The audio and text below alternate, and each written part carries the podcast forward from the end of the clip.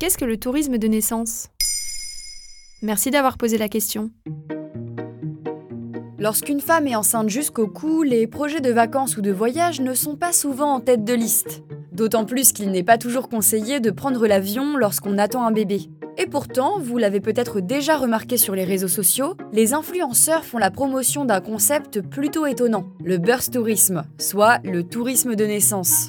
Sur TikTok, cette tendance cumule déjà plus de 18 millions de vues. Le principe est plutôt simple, il s'agit d'accoucher dans un autre pays que le sien. Mais à quoi ça sert? Concrètement, ça permet à l'enfant d'avoir une double nationalité. Il obtient ainsi un passeport supplémentaire.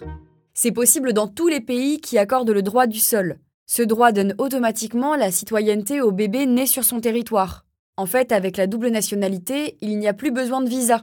Les démarches administratives sont beaucoup plus simples, que ce soit pour le travail, la politique ou encore les tâches du quotidien. Ça donne également le droit à une résidence permanente dans chacun des deux pays, que ce soit pour l'enfant comme pour ses parents. Je pense que vous commencez à voir où je veux en venir. Les personnes qui pratiquent le birth tourisme le font pour pouvoir vivre dans un pays étranger sans contrainte. C'est une façon de contourner la loi. L'influenceuse australienne Shannon Michaela est allée accoucher de son enfant au Costa Rica. Sur sa chaîne TikTok, elle glorifie cette pratique. Avec un passeport supplémentaire, tu auras toujours un endroit où aller.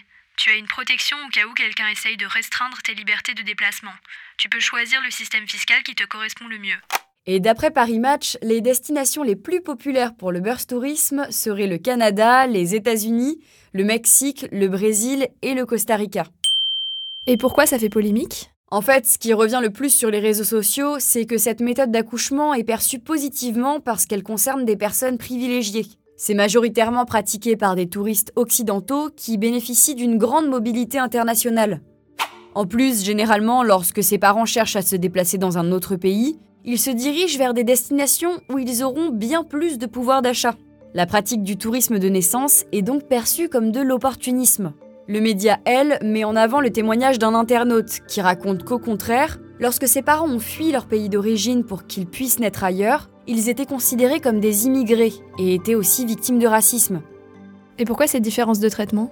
Alors ce qui ressort des témoignages sur les réseaux sociaux, c'est qu'on parlerait de tourisme de naissance pour les riches Tandis que dans le cas contraire, le terme immigration s'est réutilisé avec une connotation bien plus négative. Certains internautes lient cette approche à la notion de privilège blanc et dénoncent une forme, je cite, de colonialisme des temps modernes. Voilà ce qu'est le tourisme de naissance.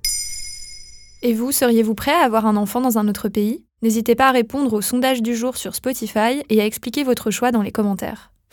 Maintenant vous savez, un podcast écrit et réalisé par Johan Bourdin. Si cet épisode vous a plu, vous pouvez également laisser des commentaires ou des étoiles sur vos applis de podcast préférés.